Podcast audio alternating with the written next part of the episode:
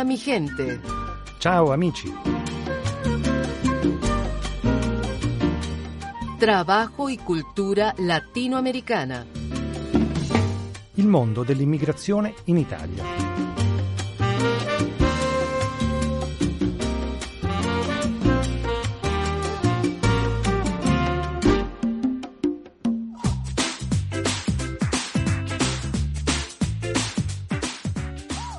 Bentrovati amici, Marisol Flores vi saluta dagli studi di Radio Vaticana, come ogni settimana in questo spazio di educazione finanziaria. Con me il nostro esperto, il dottor Luciano Marini. Bentrovati ai nostri radioascoltatori e buon ascolto. State ascoltando lo spazio di educazione finanziaria della Radio Vaticana, programma Hola mi gente, ciao amici. Il tema odierno riguarda il conto corrente, uno strumento molto diffuso tra la popolazione ed ormai sempre più indispensabile per affrontare i pagamenti quotidiani e per effettuare gli investimenti dei risparmi. Affronteremo i costi ed i diritti dei clienti ed inoltre daremo indicazioni utili su come effettuare la scelta del tipo di conto corrente che meglio si adatta alle esigenze di ciascuno. Luciano, parliamo quindi del conto corrente di corrispondenza.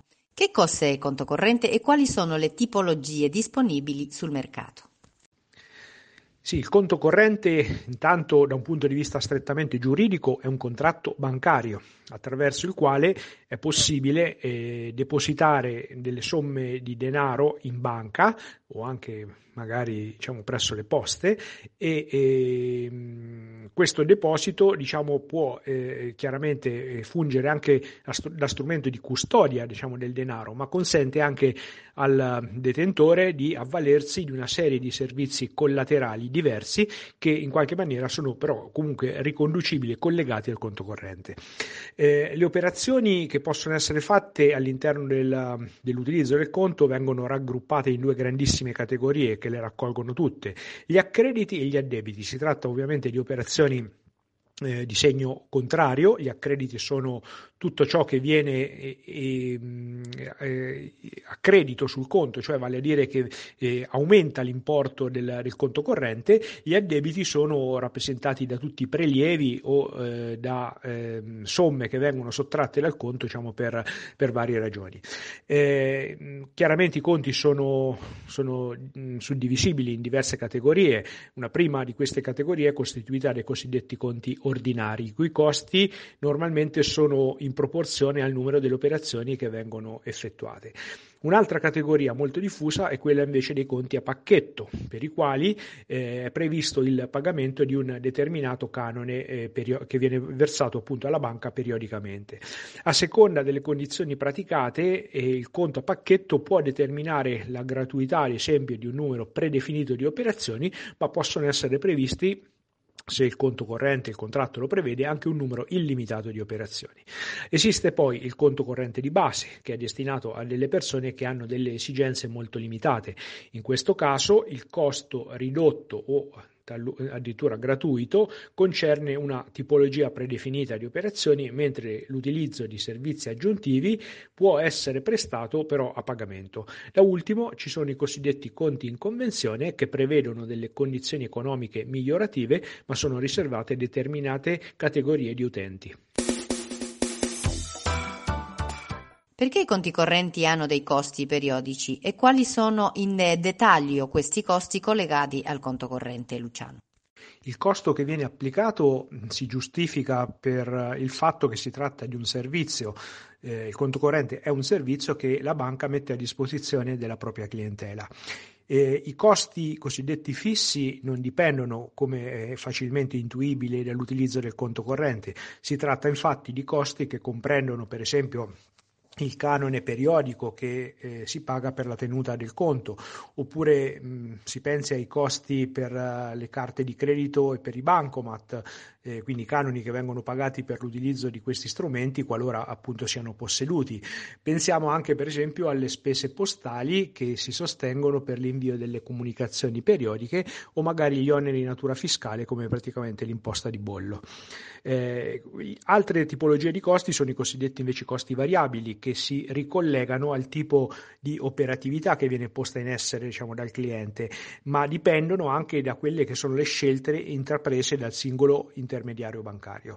Eh, rientrano in questa categoria di costi ad esempio le spese di liquidazione periodica, eh, gli interessi passivi che sono calcolati su eventuali scoperti, le spese per la registrazione dei movimenti sul conto corrente ed ancora le commissioni applicate su determinati servizi. Per esempio, quando si pagano eh, utenze sul conto corrente o si dispongono bonifici, è usuale appunto pagare delle commissioni per lo svolgimento di questi servizi. Luciano, è possibile determinare eh, anticipatamente rispetto alla sottoscrizione del contratto di conto corrente con la banca quale sarà il costo che presumibilmente dovrò pagare? Ma sicuramente nella documentazione contrattuale e anche precontrattuale è possibile ritrovare tutte le voci di costo che potrebbero riguardarci se intendiamo aprire appunto un rapporto di conto corrente. Inoltre, all'interno del foglio informativo, le banche comunicano l'ISC, l'indicatore sintetico di costo, che ci dà un'idea su quelli che sono, saranno i costi da sostenere e questi saranno in funzione del profilo del cliente pertanto a profili diversi corrisponderanno costi diversi, ma può essere un dato importante perché dà un'indicazione eh, complessiva di quelle che potrebbero essere appunto le spese da sostenere. Tra l'altro si tratta di profili che non sono stabiliti dalla singola banca, ma vengono individuati diciamo appunto dalla Banca d'Italia e quindi si applicano a tutto il sistema bancario nazionale. Eh, inoltre, parlando appunto di, di costi, da ricordarsi che in linea generale la, la classica domanda se chiudo il conto quanto, quanto mi costa, generalmente possiamo dire che le chiusure dei conti non determinano di per sé diciamo, delle spese o penali particolari, a meno che non si tratti di situazioni particolari e in quanto eccezioni devono essere però specificate all'interno del contratto. Quali sono, oltre a eh, versamenti e prelievi, le operazioni che possono essere svolte mediante un conto corrente bancario, Luciano? Eh, dunque, le, la gamma di operazioni eseguibili grazie al possesso di un conto corrente è veramente molto lunga. Eh, pertanto ci limiteremo a elencare diciamo, le situazioni più importanti, quelle più diffuse. Intanto eh, il possesso di un conto consente di eh, utilizzare ad esempio gli sportelli ATM, quindi gli sportelli per fare prelievi sia presso la propria banca che sia presso banche corrispondenti. Il fatto di possedere un conto corrente dà la possibilità di poter richiedere eh, dei carnet di assegni, quindi l'utilizzo dell'assegno bancario, che è una prerogativa appunto del, del correntista. È possibile poi disporre dei pagamenti attraverso il canale appunto dei, dei bonifici. Eh, possono essere appunto chieste carte di credito e di debito, si tratta di carte di pagamento ma che hanno una loro natura diversa, la carta di credito è associata a una possibilità di eh, slittamento del pagamento eh, di un certo periodo di tempo, pertanto associato a un credito che la banca concede in misura equivalente a quello che è il massimale spendibile attraverso la carta di credito e le carte di debito che invece prevedono l'addebito in tempestivo diciamo, delle somme che sono state spese ad esempio nei negozi convenzionati. Eh, il conto corrente è contraddistinto da un codice univoco che è il codice IBAN che viene utilizzato appunto per le transazioni di bonifico. Eh, il possesso del conto corrente dà la possibilità di, di, avvalersi del servizio della domiciliazione bancaria, per esempio relativamente al pagamento delle bollette, ma anche del, del mutuo.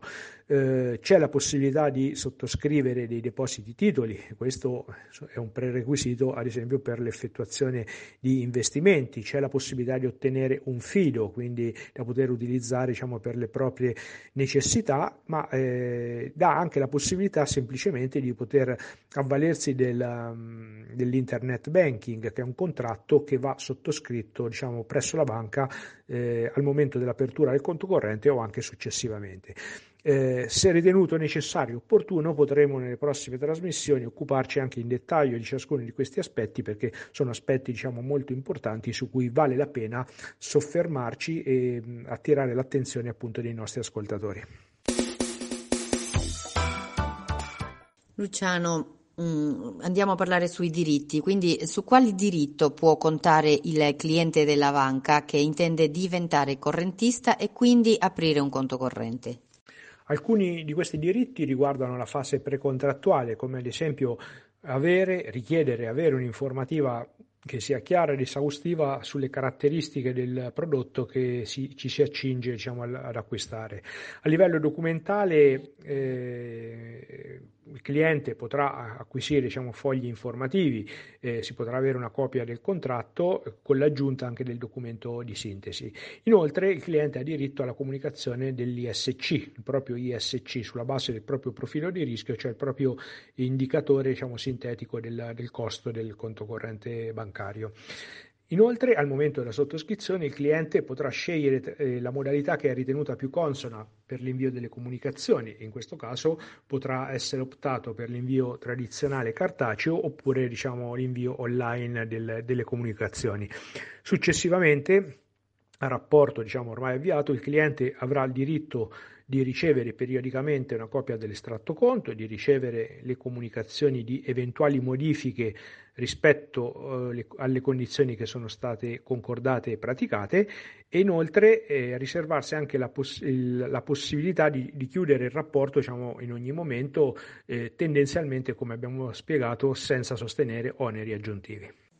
Luciano, nel caso eh, dovessero emergere divergenze durante il rapporto fra banca e clienti, quali strumenti sono stati individuati per poter risolvere questo? Il primo atto da compiere dopo, ben inteso, aver tentato la strada della chiarificazione diretta con, con, la stessa banca potrebbe essere quella di sporgere diciamo, un formale reclamo. Reclamo può essere effettuato diciamo, con qualsiasi metodologia scritta, qualsiasi mezzo, comprese ovviamente le raccomandate e anche le email. Eh, rispetto diciamo, a, questo, a questo reclamo la banca ha 30 giorni di tempo per poter rispondere. In mancanza o qualora diciamo, il eh, cliente non eh, si dovesse ritenere soddisfatto, eh, sussiste la possibilità di ricorrere diciamo, all'arbitrato, quindi all'arbitro bancario finanziario. Eventualmente possono essere rivolte segnalazioni anche eh, alla Banca d'Italia. Da ultimo rimane ovviamente sempre percorribile diciamo, la via giudiziaria, che tuttavia è una via molto più lunga e sicuramente molto più onerosa. Grazie Luciano, oggi abbiamo parlato sul conto corrente bancario. Per fare scelte più consapevoli in materia di acquisto di prodotti finanziari, quindi è necessario, diceva il nostro esperto, il dottor Luciano Marini, avere consapevolezza ed acquisire comprensione degli strumenti che si stanno sottoscrivendo. Il conto corrente, come abbiamo visto, è un, uno dei più semplici ed importanti a disposizione della clientela delle banche. E quindi speriamo che questa interessante trasmissione di oggi di educazione finanziaria possa essere stata utile a tutti voi. Vi ringraziamo quindi dall'ascolto e vi ricordiamo che potete riascoltarla in podcast visitando il sito della Radio Vaticana. Vatican News programma Hola mi gente, ciao amici. Per adesso è tutto, quindi ringraziamo il nostro esperto, il dottor Luciano Marini. Alla prossima settimana, Luciano. Ringrazio tutti per la pazienza che avete dimostrato nell'ascoltarci anche oggi e ci diamo appuntamento alla prossima settimana. A risentirci.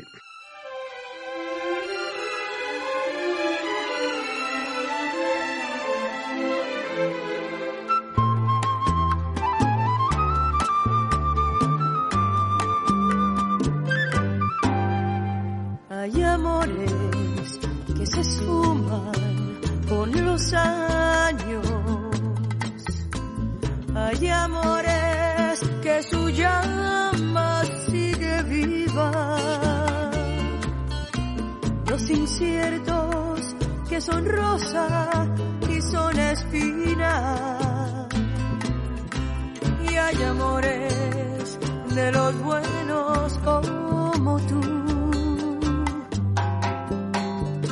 y amores que se siembran y florecen. Hay amores que terminan en sequía, los que traen desengaños en la vida. Y hay amores de los buenos como tú amor,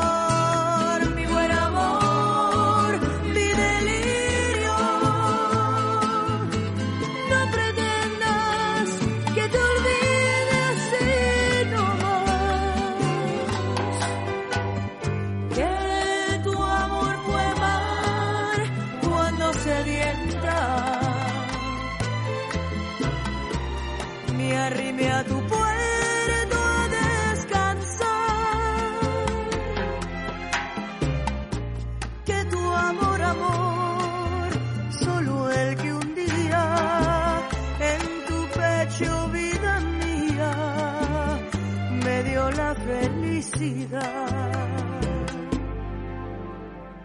amores que nos llevan al abismo.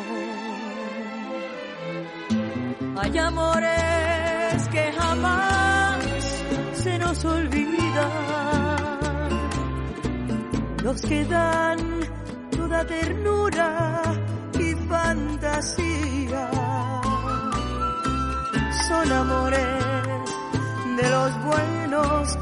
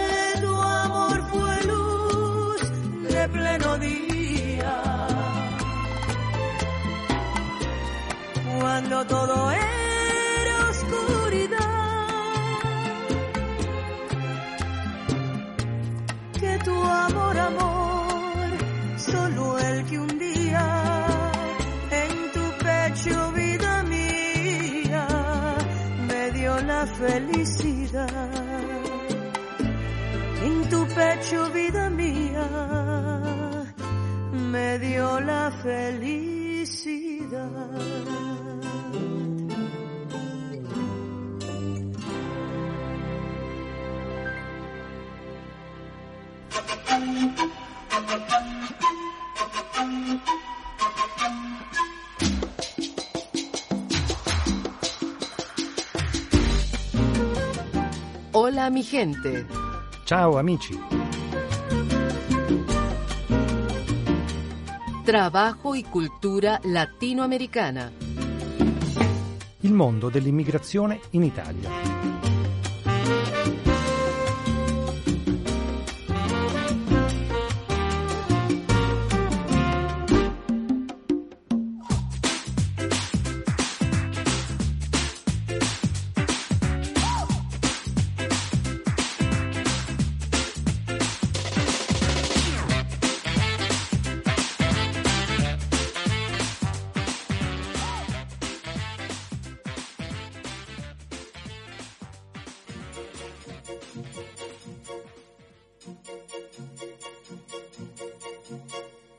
Occhi un po' rossati causa della sigaretta che tu stai fumando e poi tutta spettinata tu stai già incazzata perché non ti parlo più.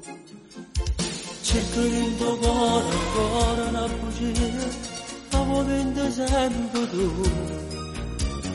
Io non ti sopporto, sbatto via la porta per andare via da te. E dentro scuro ti cerco, perché non c'è se tu. Dentro all'aria ti sento, perché io viento se tu. Il discorso ti incontro, perché mente se tu. Pure l'anima mia, sento che tiene tu. Tu già mi hai conquistato,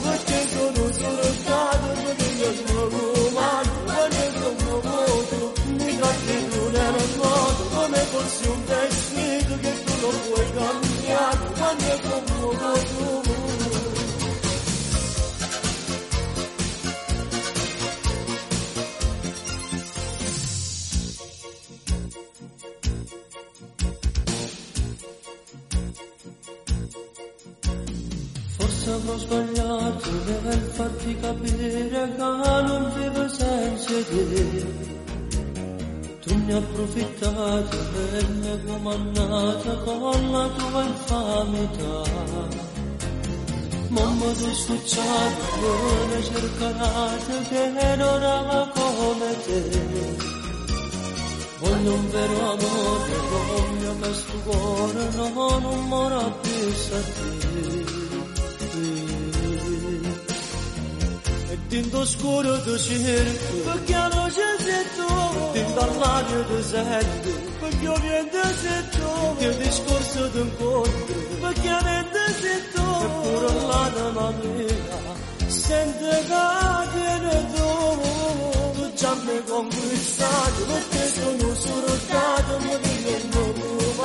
quando è come voto, mi tratti tu nel modo, come fossi un vestito che tu lo puoi cambiare, quando è come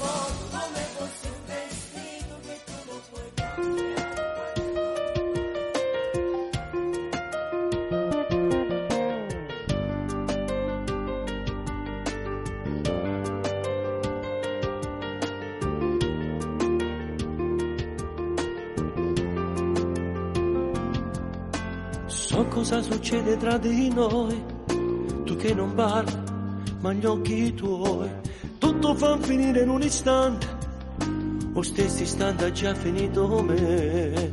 Prima non trovavo due parole, e adesso guardati neanche un errore. I miei giorni vuoi dimenticare, che ad ogni frase il cuore fai morire.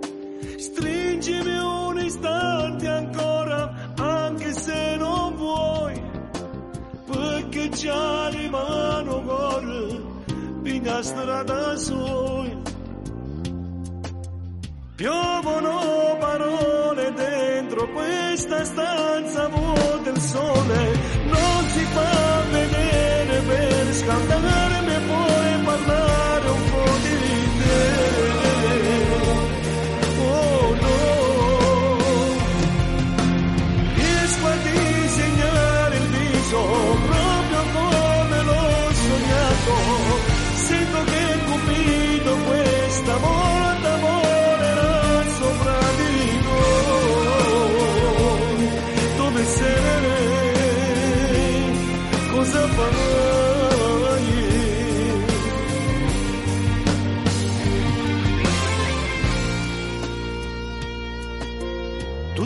cancellato in un momento, perché per te era solo un inferno.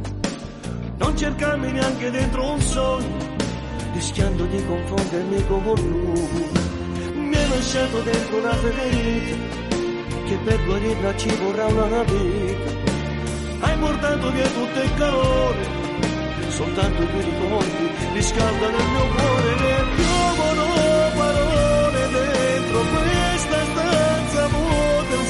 Il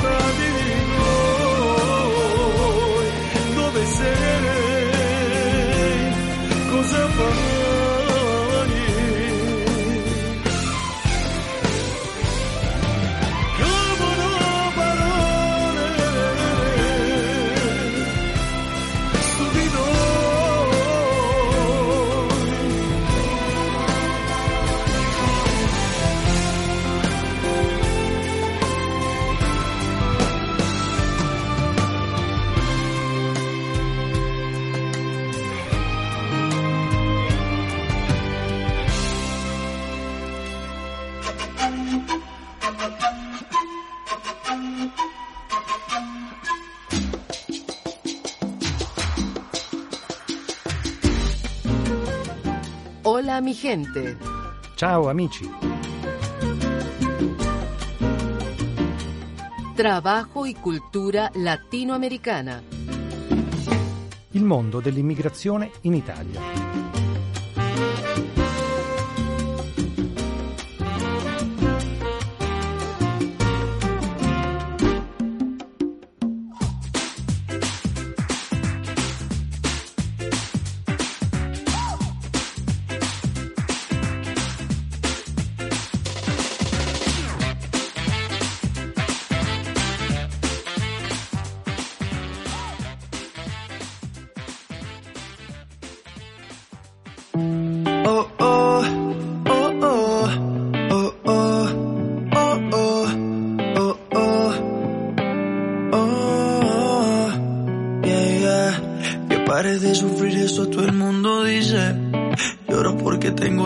Y dolores en el alma.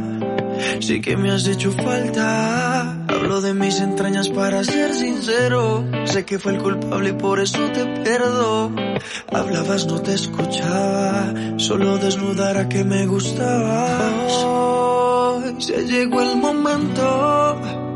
Solo he ruido en nuestra habitación. Y silencios que gritan adiós. Mientras me dabas tu yo era un marinero buscando amor. Iba por cada puerto como si nada.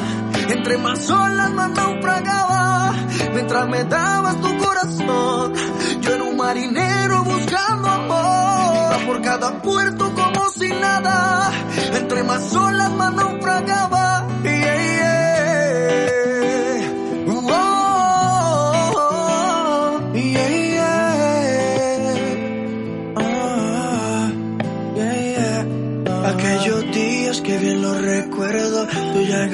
Y yo en el colegio, tú me enseñabas cosas que me enamoraban y practicaba con otras cuando no estabas, de eso me arrepiento. hoy. Soy un idiota, mi papel fue lastimarte, veo y me arrepiento hoy, porque cuando volví al muelle era muy tarde. se llegó el momento. Solo he ruido en nuestra habitación y silencios que gritan adiós. Mientras me dabas tu corazón, yo era un marinero buscando amor. Iba por cada puerto como si nada. Entre más olas más naufragaba.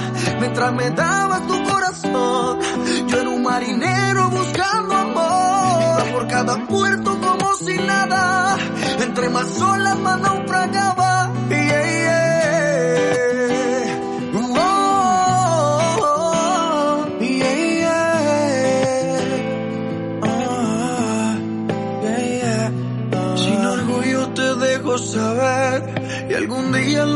Entender. Si te dejo volar a otros brazos será por tu bien. Mientras me dabas tu corazón, yo era un marinero buscando amor. Iba por cada puerto como si nada. Entre más olas más naufragaba. Mientras me dabas tu corazón, yo era un marinero buscando amor. Iba por cada puerto como si nada. Entre más olas más naufragaba. Hey, yeah.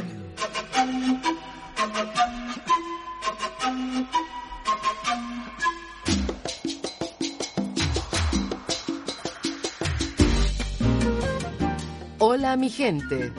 Ciao amici. Trabajo y cultura latinoamericana. Il mondo dell'immigrazione in Italia.